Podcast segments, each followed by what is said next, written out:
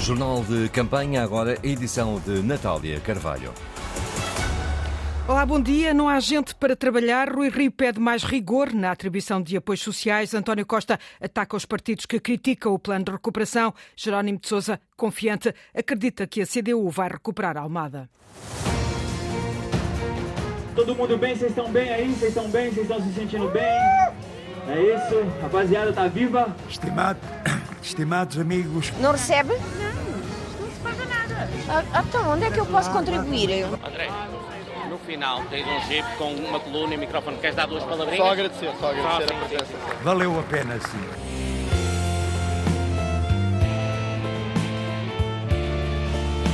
Aquela ciclovia que eu chego todos os dias atrasado ao Hospital Dona Espanha. anda numa azáfama absolutamente diabólica para fazer cumprir o seu horário. Até meio da tarde tenho de ir a quatro sítios, quando normalmente vou a três sítios num dia inteiro. Meteu-se no carro e seguiu viagem. Depois chegará ao seu destino. A ver se, se a praga desaparece. Se a praga desaparece. É só o que eu tenho a dizer. Já acabou o tempo de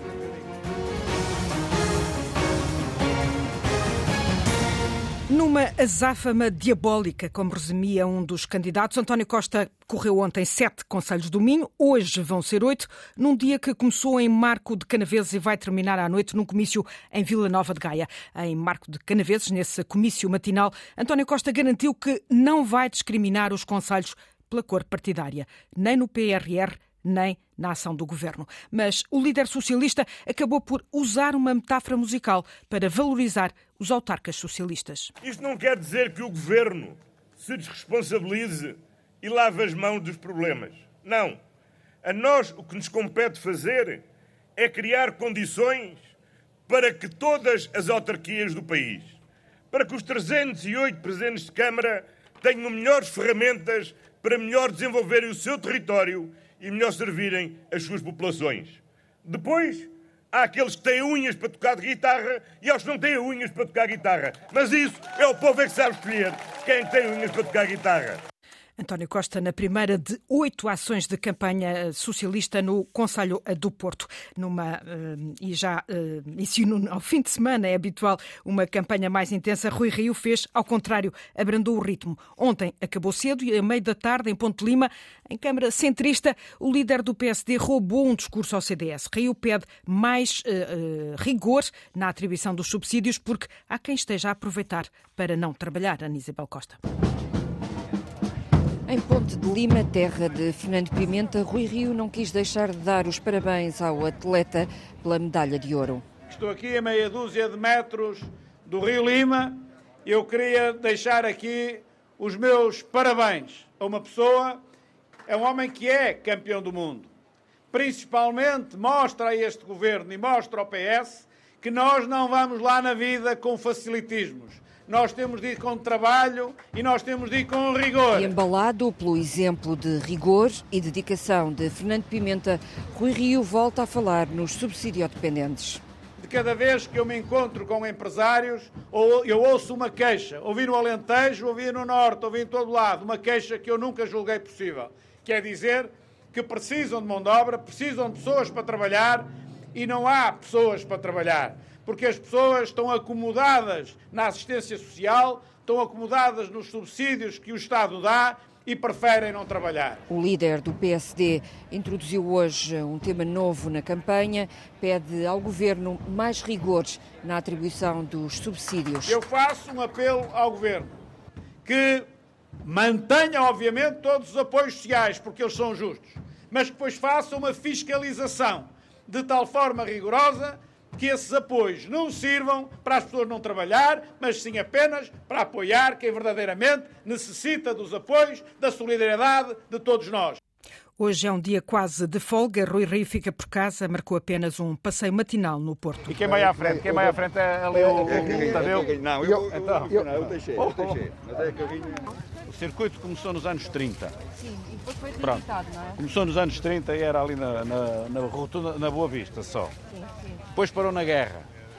Não é? E depois retomou em 1950. E depois parou em 1960, porque, porque ali havia mesmo as corridas de Fórmula 1 para o Campeonato do Mundo, não é? Depois, quando eu cheguei à Câmara, reeditei em 2005. E era ano sim, ano não. 5, 2007, 2009, 2011, 2013. Portanto, teve cinco sessões. E depois chegou o Rui Moreira e é depois é preciso ter fogo, não é? Rui Rio a lembrar uma das imagens de marca do tempo em que foi autarca do Porto, a reedição do circuito da Boa Vista. André Ventura garante que o resultado das autárquicas não vai pôr em causa a liderança do Chega, mas espera que as lideranças do PSD e CDS sejam levadas com o vento. No Porto, onde Ventura teve o pior resultado nas presidenciais, o líder do Chega fez a arruada mais curta de sempre na história de Santa Catarina e o líder do Chega esteve sempre numa bolha de seguranças e nem sequer se aproximou dos apoiantes, como testemunhou a repórter Isabel Cunha. André, no final tens um jeep com uma coluna e microfone. Queres dar duas palavrinhas? Só agradecer, só agradecer só, a presença. Sim, sim. Não chegou a agradecer, tão pouco se avistou o jeep. Os bombos, as palavras de ordem, os empurrões, até aqui nada de novo. André Ventura fica para a história das campanhas em Santa Catarina pela arruada mais curta de sempre de um líder naquela artéria. Cerca de 150 metros, rodeado de seguranças, sem estabelecer qualquer contacto com a população. Até mesmo os apoiantes, que vieram de vários conselhos do distrito do Porto, não conseguiram, apesar das muitas tentativas, uma selfie com Ventura. Ainda assim, para o líder do Chega, o resultado no Porto é decisivo para o futuro do partido. Eu estou convencido de que só quando Porto tiver um grande resultado, nós podemos aspirar a ser Governo Nacional. Noutra equação, Ventura é perentório. Eu não vou colocar a minha liderança em causa por causa dos resultados das eleições autárquicas. No dia a seguir às eleições autárquicas, eu vou estar a preparar as eleições legislativas.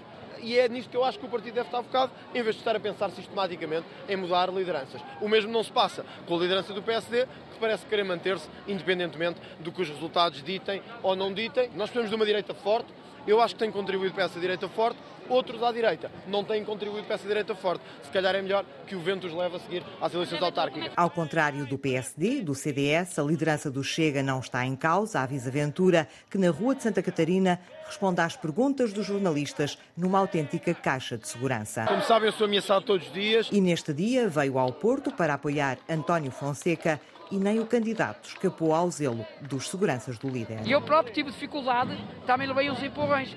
Eleito presidente de junta na lista do atual presidente da Câmara do Porto, António Fonseca decidiu desta vez concorrer como independente com o apoio do Chega. Tinha o trajeto traçado para a Ruada em Santa Catarina. É cruzamento de Fernandes Mas e acaba mesmo em Passo Manuel. Mas Ventura, ao contrário do que gritavam os apoiantes, meteu-se no carro e seguiu viagem. Em Almada, que a CDU sempre viu como joia da coroa, mas que perdeu há quatro anos para o PS por 300 votos, Jerónimo de Sousa foi traído pela voz e a candidata, Maria das Dores Meira, tropeçou num lapso que lhe pode custar uns quantos votos. Num comício no Namaral em que os dois, líder e candidata, inverteram os papéis. Estimado, estimados amigos, camaradas. O tom estava cansado, mas não a lira. Camaradas, desculpem estar um pouco rouco.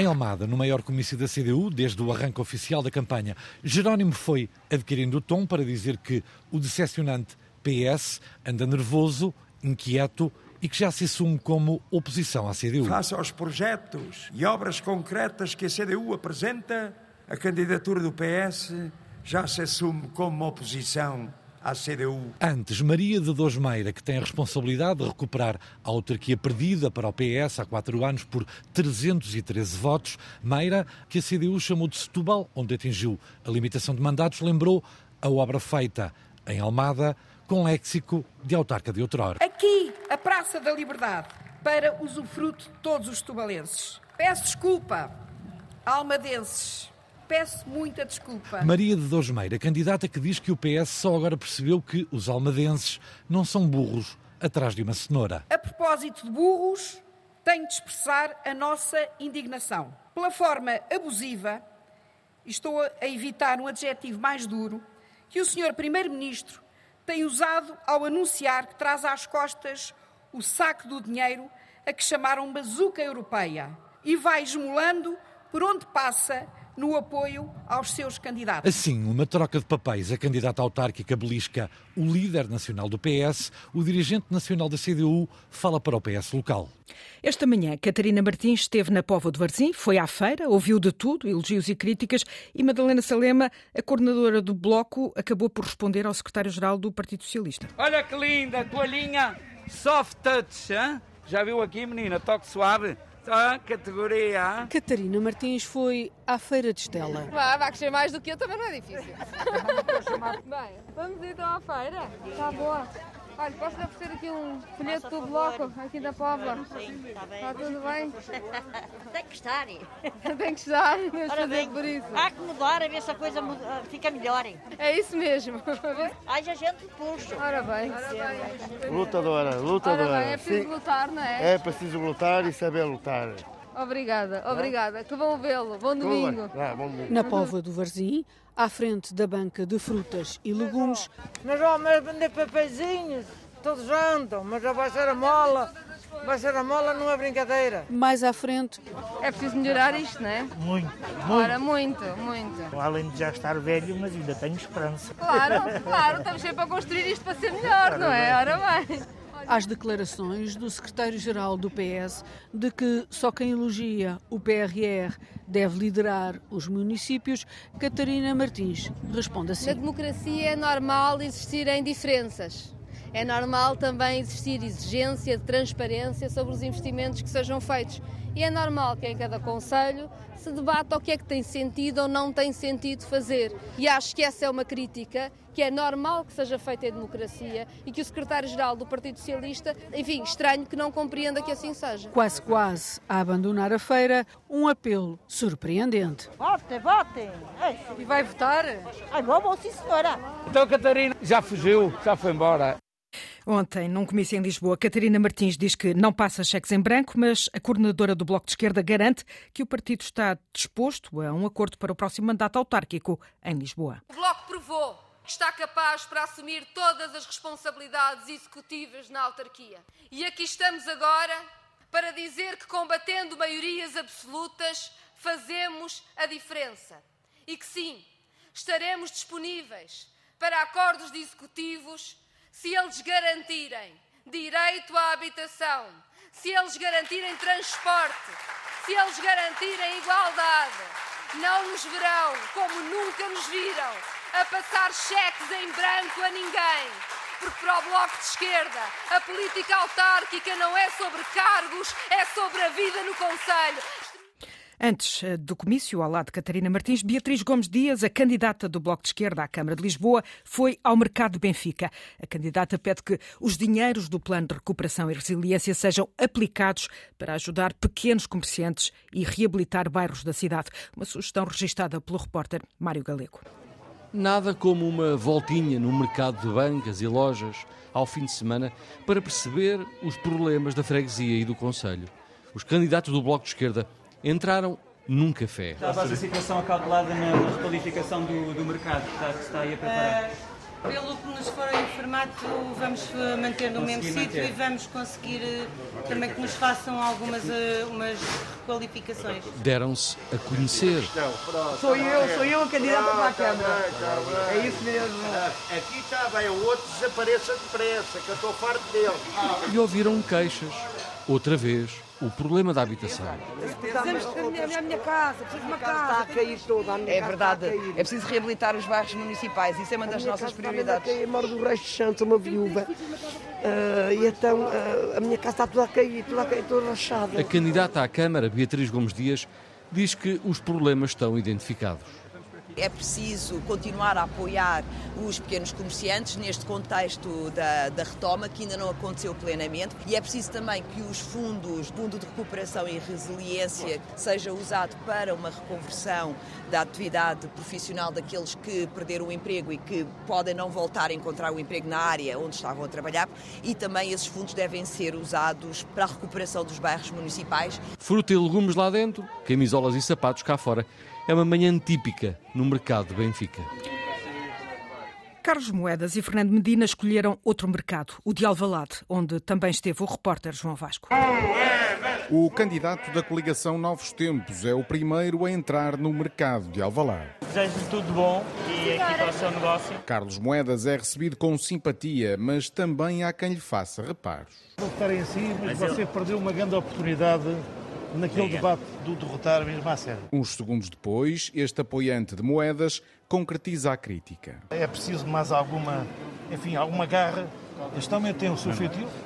É, é assim. É, que é um bom feitio, tem um bom feitio. Ao ouvir estas palavras, Manuela Ferreira Leite, que marcou presença na ação de campanha, sai em defesa do estilo de Carlos Moedas. Nós, neste momento, todos falamos de forma muito referencial relativamente ao Dr. Jorge Sampaio, tinha exatamente um perfil discreto. Comparações à parte, Moedas segue o passeio pelas diferentes bancas do mercado, houve incentivos. Boa sorte. Muito obrigado, minha Vai ser difícil, mas. E escuta também alguns pedidos. Tira aquela ciclovia que eu chego todos os dias atrasado ao Hospital da Espanha. Pelo mercado de Alvalade, o dia vai agitado em termos de campanha eleitoral. Não sei se é o quarto, se é o quinto, já cá passou. Por agora, centremos-nos na chegada de Fernando Medina. À porta do mercado, o atual presidente distribui rosas às senhoras. Ai, uma rosinha, que bonito! E com os senhores discute soluções para diminuir o número de acidentes na Avenida Rio de Janeiro. Lomba. Pelo menos uma, pelo menos uma. Pelo menos uma. Mas isso o Lomba trata aqui com o Presidente da Junta.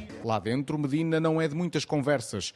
Vai querendo saber como corre o negócio. Como é que está a venda? Devagarinho. O atual presidente vai distribuindo rosas às vendedoras e quase tem um contratempo. Ai, espera aí. Agora já me ia picando. A venda está a ficar bem? Está melhor?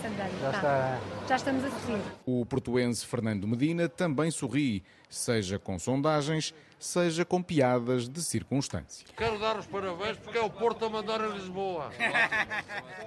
Num Sunset Comício dedicado à juventude, que virou pista de dança, o candidato da CDU afirmou que pretende criar um passe cultural municipal em Lisboa. João Ferreira critica a atual política cultural do, do Executivo e sublinha, Sandy Gageiro, que são precisos mais apoios.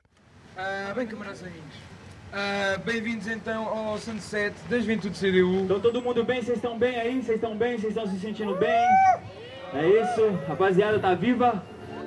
O dia cai sobre Lisboa, no Miradouro de São Pedro de Alcântara, e o palco prepara-se para intervenções políticas e um concerto. O lema pelo direito à cidade e à cultura. O candidato João Ferreira apresentou uma proposta, um passo cultura para Lisboa. de acesso a todos os equipamentos culturais municipais, de acesso a espetáculos, cinema e teatro, que possa, a preços simbólicos, assegurar ao longo do ano a frequência de todos estes espaços municipais. Entradas gratuitas nas galerias e museus municipais e gabinetes de apoio locais à cultura. Que possam, em ligação com os coletivos, com os grupos formais ou informais de jovens e outros, assegurar meios no domínio da luz, do som, nos meios materiais e humanos Vou fazer um DJ set com, com música de dança. Violet antes de entrar no palco. Sou uma mulher de esquerda, sobretudo, pronto. Ah, e estou aqui um bocadinho também a, a apoiar esta candidatura, que é uma candidatura em que eu acredito e que, e que aposta muito em coisas que beneficiam diretamente a minha comunidade, que é uma comunidade que eu quero ver crescer, que é a comunidade da cultura, dos jovens. Cultura e direito ao espaço público num sunset comício da CDU que virou pista de dança.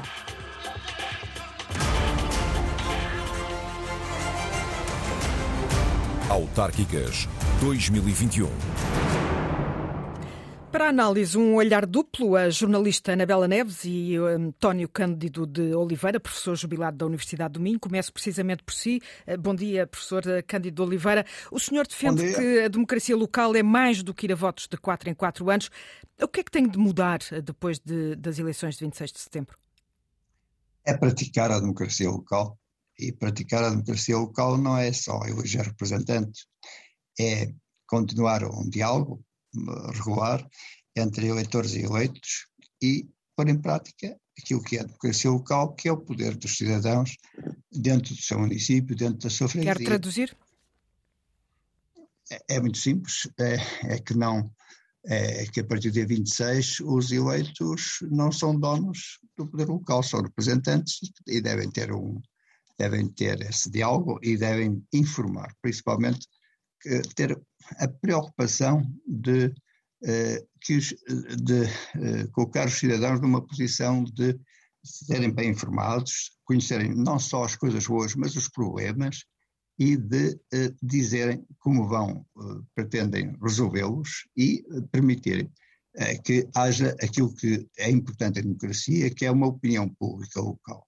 A opinião pública local não tem sido, não tem sido dada à, opinião pública local a importância que ela eh, tem e que deve transparecer, nomeadamente nos órgãos de comunicação, nos, nos variados meios que há de uh, dar voz aos munícipes. Mas nada há mais próximo da população que o poder local. Repare, uh, o, o, que é, o que é isso de proximidade? É estarem a, a, a, a poucos metros? Não, a proximidade faz-se com a informação. A proximidade só existe quando o cidadão está informado, conhece os problemas do seu município e pode ter uma opinião uh, fundada bem informada sobre os problemas do município. Uh, isso é possível? É. Há um instrumento poderoso para esse efeito. É a página oficial do município. Ela precisa de ser uh, profundamente modificada. É necessária uma revolução no, no, no sítio do município, na página oficial do município. Ela não pode ser o modo de, uh, não pode ser propriedade, digamos, da, da, do, da Câmara, do Presidente da Câmara, ela tem que ser o contrário, tem que ser um instrumento que os cidadãos, a, que os cidadãos possam aceder para terem informação e terem opinião. E nessa página tem que ter lugar também a oposição. As diversas forças políticas têm direito de ter na página do município o seu lugar. E isso faz uma revolução na prática da democracia local se levarmos isso uh, a sério. Anabela Neves, estas eleições e, e, e novos movimentos, hum, estas eleições são marcadas muito por, por novos movimentos, muitos deles de, de, expressão eh, local, é certo, mas também por novos partidos, como o Volto, que usa, eh, que usa estas autárquicas sobretudo para se dar a conhecer, mas também outros que vão testar a expressão autárquica, como a Iniciativa Liberal ou Chega. Há já mesmo quem fale no efeito eh, Ventura. Hum, como é que perspectivas 26 de setembro? Olá, Olá bom dia. Bom dia. Uh, não, estás a falar bom em dia, relação a, a, a, bom dia, a estes partidos uh, que têm novos. alguns uh, novos, têm alguns e que se vão testar pela primeira vez no, nestas no Parlamento, exatamente. Se vão testar exatamente. pela primeira vez nestas autárquicas. Sim. Sim. Quer dizer, vamos ver, o Chega em particular está a ser tratado como um, um partido nacional e por isso, as, em particular para as televisões, estão a fazer uma campanha nacional. Têm, algumas até têm dois repórteres a acompanhar uh, diariamente. Um, portanto, Ou seja, espera... está a ser insuflado na comunicação social uh, de uma forma que não tem expressão no, no terreno, é isso? À espera que, que tenha o resultado que alguns órgãos de comunicação social e comentadores acham que vai ter. O que eu tenho visto em relação, por exemplo, ao Chega é que, de facto, hum, a campanha que anda a fazer, que é também nacional, no sentido da cobertura do território, hum, está, está a ter pouco eh, impacto local, pelo menos é o que parece. Vemos grandes meios, eh, segurança, seguranças à volta de, de, de hum, de André Ventura, como se fosse de facto, estivesse sob ameaça constante. Eh, vemos um palco móvel um, que já até provocou alguns engulhos em alguns sítios, um, por causa de ocupar espaços, uh, acho que foi ontem, se não me engano, numa feira, já não tenho bem a certeza. Um, espaços de saída de, dessa, desse local. Um, e, pouca gente, muito pouca gente. Depois também já uh, algumas rábulas estão a ser feitas na televisão. O Ricardo Araújo Pereira fez na SIC uma rábula com os candidatos uh, que não aparecem nos debates um, que estão a ser feitos online em muitas localidades, em muitos conselhos, uh, e quando se chama pelo, pelo candidato do Chega, ele não está presente. Portanto, o Chega, eh, neste momento, é isto. Eu acho que a implantação que se espera que ele venha a ter, provavelmente não vai ter. Quanto Ou seja, vale, vale pelo líder mesmo em autárquicas e apenas uh, por isso? Não sei se serão. Vamos ver, não sei se o fator Ventura será tão expressivo assim na noite eh, dia 26. Estou muito curiosa para ver. Acho que está, está em, mais em perda do que pode parecer à primeira vista, e isso talvez se reflita no, nos resultados. Quanto à iniciativa liberal, é um fenómeno de Lisboa e em particular, também do Porto. Em Lisboa há alguns dados, algumas sondagens eh, particulares, digamos assim, não, não são públicas ainda, mas que indicam que eventualmente eh, o Bloco até poderia perder o seu, o seu vereador em Lisboa e esse vereador ser para passar para a iniciativa liberal. Portanto, há aqui uma disputa curiosa. Portanto, a iniciativa liberal está a apostar tudo na, na eleição de um vereador, pelo menos nas duas maiores cidades. Eu penso que mais que isso não sei se acontecerá.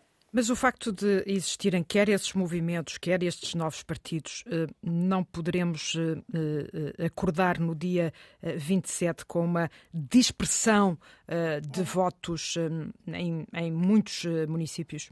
Uma maior fragmentação de, de, de, do eleitorado? Sim, eu penso que sim. Acho que é a grande incógnita também da noite, eh, porque de facto, em alguns sítios, hum, eh, em algumas eh, zonas do país, há uma, esses partidos estão a fazer alguma moça, não têm visibilidade nacional, mas participaram em debates. Tu, aliás, estiveste no Porto e em Lisboa com os, os 11 e 12 candidatos, se não me engano. 11 e 12, exatamente exatamente, nestes dois grandes conselhos, hum, e visto que há ali dinâmicas de pequenos partidos, aliás, de candidatos, não são ainda, alguns nem sequer partidos são, que eh, estão à procura de uma fatia do eleitorado e podem conseguir. Eu, um, Orsanda Liber, por exemplo, um, do Somos Todos por Lisboa, acho que é, uhum. não sei se estou, exatamente, acho que é assim. Mas que não tem expressão na campanha, teve apenas expressão nos debates e, e nas redes sociais. Uh, Exatamente, mas está, eh, pode ter, eu acho, eu acho que está, neste momento está a disputar eleitorado, até curiosamente, eh, talvez com uma, uma candidata do outro extremo, eh, que é a Beatriz Gomes da Silva da, Dias. Do, Dias, Dias do, do Bloco de Esquerda. Do Bloco de Esquerda. Portanto, há aqui dinâmicas locais, digamos assim, que, que ultrapassam a campanha nacional ou nacionalizada que está a ocorrer com os líderes eh, dos maiores partidos, incluindo António Costa. Eu acho que estas dinâmicas locais vão criar eh, eh, alguma dispersão de votos e alguns efeitos interessantes de analisar nessa noite. Professor eh, Cândido de Oliveira, estamos a assistir nesta campanha quase que a uma redundância dos discursos, ou seja, tudo a nível uh, dos líderes muito centrado no PRR, que desconfio que muito, muitos eleitores não saberão o que é que é. Um, com troca de acusações e depois no debate local pouco passa para além de, de, de temas como, como, a habitação e, e, e, os transportes ou as acessibilidades. Uh, é curto este, este, este discurso? Muito curto. Uh, o gerir um município é uma tarefa complicada e muito exigente. Eu, mais de saber se é o partido A ou o partido B que ganha, gostaria que fossem eleitos quem conhece o município, que os eleitos fossem uh, aqueles que conhecem o município e podem ajudar a resolver os problemas do município, que vão muito para além da habitação e transportes. São problemas sérios, mas o urbanismo e o planeamento. Não há que fazer uma reflexão forte sobre, nesta matéria. E o papel que os municípios podem e devem ter na educação, na saúde, no ambiente, em, nas vias municipais, em tantos problemas que o, o, universo local é enorme e por isso o que eu desejo é que sejam eleitos uh, pessoas que ajudem a governar bem, a gerir bem uh, estas entidades, não só os municípios como as freguesias, e que precisam de eleitos qualificados. A qualificação da democracia local é o grande desafio que nos, que, que nos uh, temos pela frente. Não é saber se é, o eleito é, é do partido A, é do partido B. O que nós desejamos e devemos desejar no dia 26 é que sejam eleitos aqueles que conhecem bem o seu município, que tenham propostas sérias e amplas, não só focadas, centradas em um ou dois temas para o, para o governo do município. Aliás, deixe-me notar uma falha. Eh, nós sabemos pouco e temos dificuldade em encontrar programas eleitorais. Os partidos e os movimentos não dão importância devida a programas eleitorais. Aliás, esses programas depois. Também não sei se alguém os lê. Ou, pelo menos muito poucos lêem. Porquê? E porquê? Uhum. E não teremos, não teremos todos responsabilidade nisso. Não teremos todos em ver debates em que não há preocupação de exatamente de, uh, perguntar sobre. O, quando se pergunta sobre prioridades, muitas vezes os candidatos uh, ficam ali, uh, parece que sem saber muito o que responder, mas isso é o mais importante. Porque senão a democracia local não é só eleger por eleger, é eleger gente qualificada. E, uh, e os programas eleitorais, diz-me, não são lidos. Ah, mas então é preciso ver porquê. Porque se calhar nós temos ainda que aprofundar uh, a, a, noção de democracia local e, uh, e fazer trabalho nesse domínio. Falta no nosso país muita pedagogia democrática. Eu fico preocupado quando, por exemplo, sabemos, podemos saber, que à saída das escolas do ensino, do ensino obrigatório, a iliteracia democrática, nomeadamente a nível, a nível local, é elevadíssima. É pena não haver sondagens sobre essa matéria. Uh, Nabela Neves, um, eu perguntava há pouco ao professor Cândido Oliveira, precisamente pela redundância destes uh, discursos uh, feitos durante a campanha, como é que olhas para este para esta campanha a esse nível, estas trocas de acusações, este PRR que anda na boca de todos e que provavelmente os eleitores nem sequer sabem o que isto é? Eu, por acaso, eh, não desvalorizaria e não desvalorizo de maneira nenhuma o poder, eh, não só eleitoral, mas o poder eh, transformador desta chamada bazuca do, do Plano de Recuperação e Resiliência.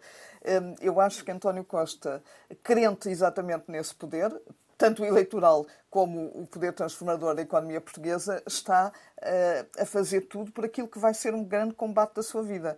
Uh, ainda hoje, ontem, acho eu, uh, ele diz: sim, temos pressa.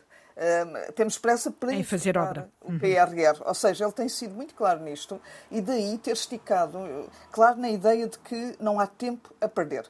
Uh, os próximos dois anos, que são os deste mandato, da segunda metade do mandato, uh, são decisivos para que este PRR, esta bazuca, esteja a ser executada. Essa é que é a grande, a grande questão. É dinheirinho? Uh, é ir buscar dinheirinho ao banco? Há, pronto, há comentadores e há também jornalistas que brincam um bocado com esta gozam até um bocado com isto. Eu, eu não gosto por uma razão simples, porque eu acho que, de facto, eh, estes fundos comunitários são decisivos para, para fazer aquilo que ainda falta fazer. E, neste caso, António Costa eh, levou isto para a campanha. Aliás, é muito sublinhar. Eh, Natália, tal como eu, acompanhamos há anos campanhas, já participámos em muitas, mas eu acho que, apesar de tudo, o empenho de, de um líder que é neste momento também chefe do governo numa campanha autárquica é talvez dos maiores que eu já vi o que é um pouco estranho, eh, surpreendeu até, não é? Eh, ou seja, o, o Partido Socialista é maioritário nas autárquicas, Exatamente. é o partido com o maior número de câmaras, e, e, António Costa quase que está a fazer uma campanha como quem, quem tem medo de perder ou de ficar. Uhum. Uh, tem a ver com isto. Porquê é que tu achas? Sim. Isto tem, eu, na minha opinião, tem a ver exatamente com esta, com este, eh, esta vontade de que o PRR seja executado, que os autarcas socialistas, que são mais, eh, são a maioria absoluta neste momento, ehm, compreendam a importância do executar. Uma boa parte, então, são 7 mil milhões. Como ele dizia esta manhã, é preciso ter unhas para tocar guitarra, ou seja, ele acha que só o Partido Socialista consegue ehm, executar este plano? Uh, neste momento são a maioria, não é? Mesmo que haja uma perda, e eu acredito que há uma perda, acho que Rui Rio, eh, aliás, a campanha de, de Rui Rio agora no Minho, em particular no Norte, eh, está exatamente a tentar recuperar parte daqueles 50 conselhos em que perdeu a, eh, em que o PS ganhou por quase, em alguns casos, 200 votos, ou seja, o PSD pode recuperar. Aliás, endureceu o discurso à direita, quase à chega, digamos assim, um, ao pegar agora uh, na, na subsidiodependência e a fazer um ataque, um ataque, para todos os efeitos, é um ataque um, àquilo que eles consideram os subsidiodependentes. Um, portanto, Rui Rio está a tentar recuperar câmaras. E essas câmaras podem, de facto, ir para as mãos do PSD eh, e significaria que há uma perda eh, do PS. Mas será, provavelmente, sempre o maior partido autárquico eh, e isso significa que vão ser maior, os autárquicos socialistas que vão executar nos próximos dois anos o PRR. Portanto, eu acho que não, não, há pressa, não há pressa não. António Costa está cheio de pressa e está a tentar que no país isso seja perceptível. Ou seja, neste momento eu acho que é o grande combate da vida política de António Costa. Um, depois, uh, digamos assim, do, do combate à àquilo que ele considerava serem políticas austeritárias da Troika e depois do combate à pandemia, este parece-me ser é o próximo, a próxima batalha para, para, para, o fim do mandato. Sim. Anabela Neves e António Cândido de Oliveira, agradeço aos dois. Termina aqui este pequeno espaço de análise. Eleições autárquicas 2021. O despovoamento marca os discursos na campanha eleitoral para as eleições autárquicas nos Açores. O último censo fez acender os sinais vermelhos. Em 10 anos, os Açores perderam quase 5% da população. Quem analisa a política nos Açores, mesmo assim, não prevê grandes mudanças no xadrez autárquico das ilhas. O retrato político das autárquicas nos Açores, num trabalho de Armando Mendes. O PS perdeu o poder regional no final de 2020 mas continua a ser o partido mais votado, embora sem maioria absoluta. Foram 24 anos a liderar o governo regional. PSD, CDS, PP e PPM formaram uma coligação do governo que, mesmo assim, precisa de apoio parlamentar do Chega e da Iniciativa Liberal. Há oito partidos no Parlamento, o que é também uma novidade em 45 anos de autonomia. O poder autárquico é dominado pelo PS, detém 12 câmaras municipais, o PSD 5, o CDS-PP uma e um grupo de cidadãos independentes têm o poder numa Câmara Municipal. Com o um novo poder regional, que impacto terá essa realidade nas eleições autárquicas? O histórico do poder local nos Açores não é favorável a mudanças que façam coincidir no imediato as dinâmicas eleitorais autárquicas com uma mudança de cor no governo regional. Quem pensa a política regional nos Açores não espera assim alterações importantes nestas eleições autárquicas. É o caso de Rafael Cota, antigo jornalista. Ele explica que não é imediato nem fácil nas ilhas conquistar quadros locais. O poder também tem uma certa atração e, portanto, foi, é fácil ao longo dos tempos ir conquistando essas novas, ou novas pessoas que aparecem para a política. E há, em alguns casos, pessoas que já estavam na política, mas que, enfim, face estas circunstâncias, acharam que acharam, foram convencidos, ou seja, o que for, que de, poderiam ir uh, em outras listas e ao fim desse tempo todo as coisas vão se alterando exatamente porque, porque uh, os resultados vão mais atrás das pessoas do que dos partidos. Os partidos perceberam isso e foram buscar as pessoas certas para pôr nas, nas, nas listas e nesse espaço de tempo encontraram essas pessoas. Mesmo assim, algumas alterações serão possíveis no xadrez autárquico açoriano nestas eleições. Terão a ver, sobretudo, com presidentes de Câmara que concluem três mandatos e não podem recandidatar-se. Acho que é bem possível que uh, esse fenómeno não seja assim muito evidente, mas, é, mas também é verdade que pode, num caso ou outro, pode acontecer. A pessoa, aquela pessoa não está, aquele nome não está e uh, uh, votamos noutros. Os novos partidos que entraram há pouco tempo no radar político açoriano terão sucesso nestas autárquicas? Rafael Cota entende que é impossível. Falta-lhes discurso. Creio que esse, esse discurso não chega a, a esses lugares mais pequenos. É um discurso regional, é muito direcionado, com alvos muito próprios. Os açorianos são chamados a eleger 19 câmaras e assembleias municipais e os órgãos de 155 freguesias. Tudo isto disperso por nove ilhas. São muitos os interesses e os discursos raramente há um denominador comum, excepto nestas autárquicas. Os resultados provisórios dos censos 2021 caíram como uma bomba nas ilhas. A região perdeu em 10 anos 4,4% da sua população. As duas ilhas maiores, São Miguel e Terceira, entraram também em perda populacional, antes ganhavam população. Há conselhos que perderam habitantes em taxas de dois dígitos e freguesias com perdas ainda mais significativas, aproximando-se num caso dos 60%. Em debates promovidos pela Antena Açores, candidatos a presidentes de câmaras convergiram no despovoamento como tema central. Esta questão para nós é muito importante, obviamente, a questão da demografia. Que tira eh, e nós é que, já, uh, efetivamente, uh, aquilo que acontece é, é, é que todos os anos está a morrer mais pessoas que essencialmente em duas questões. Uma quebra muito acentuada da natalidade, e essa é a causa principal. Nós, desde 2013, que temos um saldo fisiológico negativo. Que é estarmos a perder a população, estarmos a ficar com. Nos últimos 10 anos perdemos 20 e poucas é pessoas por ano. É cada vez não é? mais. Numa população de 4.095, perdemos 20 e tal pessoas por ano. Uh, ou seja, o saldo é negativo 20 e é em 20 e tal pessoas. Há uma baixa da natalidade e sabemos é todos que sim. Mas a, a, a, grande baixa teve a ver com realmente o saldo migratório. Realmente, uh, esta e não é perda só demográfica é, é substancial.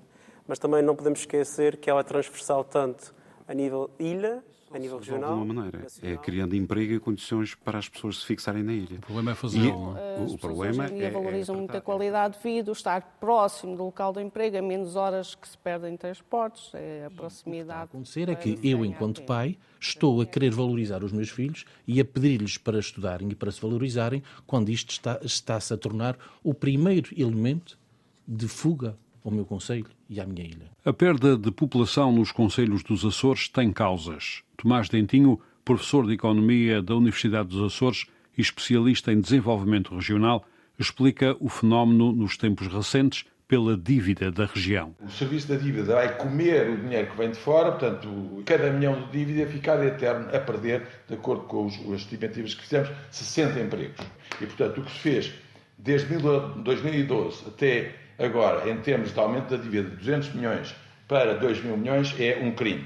O que provocou a redução da população dos Açores desde 2011 até 2021 é o aumento da dívida, o que provocou a redução da população é só isto. Do lado da demografia, Gilberta Rocha, docente da Universidade dos Açores, especialista precisamente em demografia, explica que sem nascimentos a população não se renova. Até o ano de 1992, os Açores Uh, renovavam as suas gerações, ou seja, as, a cada mulher tinha em média uh, 2,1 filhos que é o valor que permite a renovação das gerações e, portanto, uma certa estabilidade. Ora, isso hoje não acontece, não acontece a partir de 1992, que foi um evento sempre um declínio, mas que depois, no século XXI, atinge valores dos mais baixos do mundo. Portugal é dos países que tem o, uma, uma renovação das gerações, ou não tem, tem um índice sintético de fecundidade, que é o número de filhos por mulher, muitíssimo baixo, de volta de 1,3, e os Açores estão ao nível uh, do país. A perda de população não é novidade nos Açores, sobretudo nos conselhos de menor dimensão, mas os censos de 2021 vieram provar que as políticas de promoção da natalidade falharam.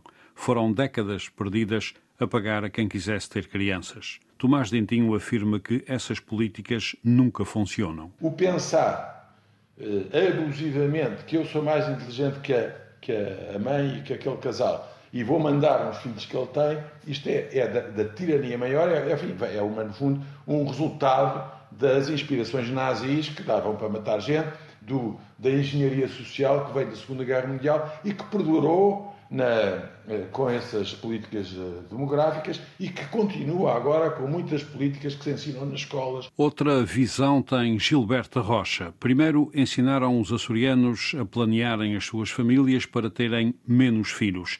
Agora pediram-lhes mais filhos. São sinais contraditórios em pouco tempo e os incentivos não são adequados. As medidas mais bem-sucedidas a nível mundial foram aquelas que, que se dirigiram a, a, dar um apoio aos pais, uh, um apoio em tempo. Uh, na maternidade e paternidade, uh, que no nosso caso também existe, as que propiciaram a existência de creche, jardins de infância e acompanhamento ao longo da vida da criança e do jovem. Aí é que pode estar uma solução em parte financeira, mas fundamentalmente em termos de infraestruturas de apoio. Os incentivos públicos e, sobretudo, de base municipal, se bem dirigidos, são importantes, mas não resolvem tudo. Gilberto Rocha vê na mentalidade das empresas um dos pontos negros do mal açoriano. Relativamente a uma mentalidade que não valoriza a mulher e a mulher grávida, que corre o risco de não ter emprego, porque essa é uma realidade, que de certeza se for mais qualificada no período de, hum, ou de certeza, ou quase certeza, no período de, eh, no ano que tem o filho, não tem prémios. Uhum. O marido, o pai da criança, eh, se quer também ter uma, uma atitude mais interventiva na família e de apoio à criança, também pode ser penalizado. Para juntar a essa mentalidade, Tomás Dentinho socorre-se dos seus trabalhos de desenvolvimento regional. Freguesia a freguesia, município a município, os açorianos devem perceber que são ricos, só não sabem explorar essa riqueza. Os Açores são ricos, não é? Os Açores, a única coisa que não conseguem uh, uh, é ficar com toda a mais-valia dos recursos que têm. Quer dizer, para sobrevivermos, temos que vender aquilo que somos bons. Somos bons em turismo, somos bons na posição geográfica, por isso recebemos algumas rendas de, da posição geográfica que temos, somos bons na. Podíamos somos bons no, no, no leite e, e somos bons na pesca. Concretizando, a Ilha do Corvo, que é toda ela um município, caiu abaixo dos 400 habitantes. Pode ultrapassar os 600 e ganhar nova vida, tem riqueza para isso. Mas é preciso mudar o paradigma da economia local. E quando chega a 600 habitantes no Corvo, já consigo ter uma escola, já consigo ter uma, o mínimo de escala. Agora, como é que eu crio 120 eh, empregos básicos no Corvo? E esta é que é a questão. Eu posso só aumentar o gasto público, mas estou a criar insustentabilidade, mas posso, por exemplo, se eu afetar os direitos de propriedade da pesca, da área abrangida pelo corvo aos corvinos, em vez de 10 pescadores, eu passo para 30 pescadores. Se eu fizer uma boa gestão do, do baldio e, da, e, e conseguir desenvolver mais com, com tempo o, o queijo do corvo, eu se calhar deixo de ter apenas 20 lavradores que dependem do queijo passa a ter 30 ou equivalente a 30. Há uma esperança e um perigo. A bazuca europeia e os novos quadros comunitários europeus. Cerca de 3 mil milhões de euros para os Açores em 10 anos. Tomás Dentinho é cético. Os, os, profissionais dos subsídios já estão todos aí a ver se se colocam para receber os subsídios. É de facto usar muito bem esses apoios que, que estão para de facto fazer para fazer uma avaliação criteriosa de cada ação que se faz, para saber se aquilo é pagável mesmo sem o subsídio. Olhar o subsídio apenas como uma, um empréstimo equivalente, com, com taxa de juros igual a zero, e, e, ser muito sério na avaliação daqueles. Porque se vem esse dinheiro todo, qual é o efeito? Compra-se uma máquina que não serve para nada, faz-se uma estrada que não serve para nada, faz mais um edifício fica vazio, e portanto, eh, e quem ganha já estão aí os caçadores de subsídios do, do, continente e do estrangeiro a ver se caçam aqui algum dinheiro desse dinheiro todo que vem e vai logo para fora. Que resposta será dada a esta mãe solteira pelo seu autarca? Faz falta apostar principalmente no emprego, que ainda falta bastante, e na, na habitação.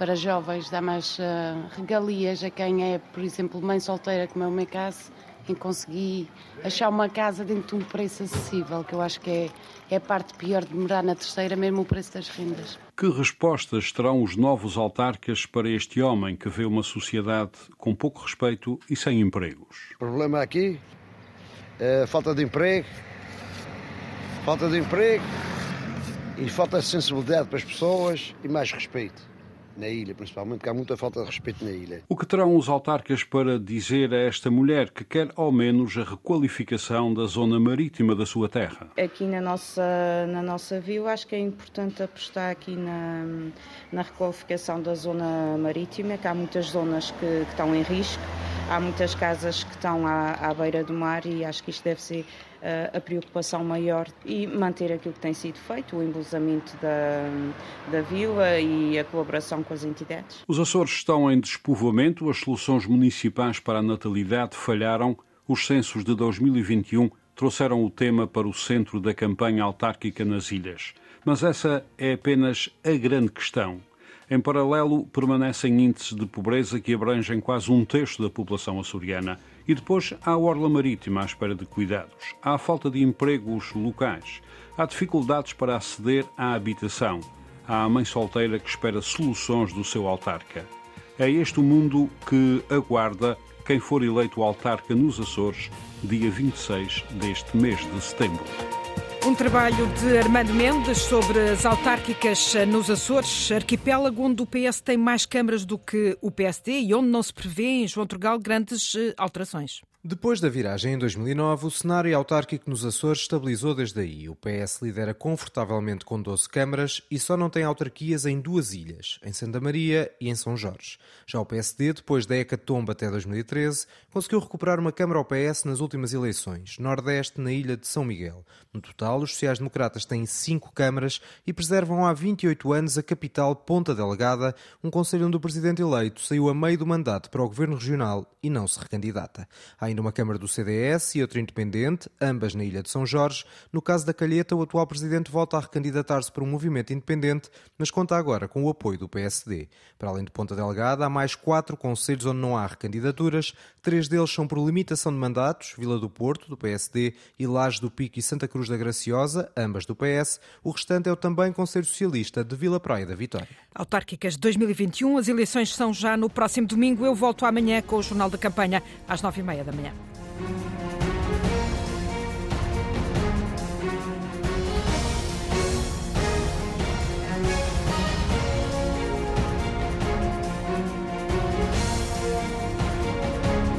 Jornal de Campanha com edição de Natália Carvalho. Liga aos factos e às notícias, às pessoas e aos protagonistas. Ligue à Antena 1.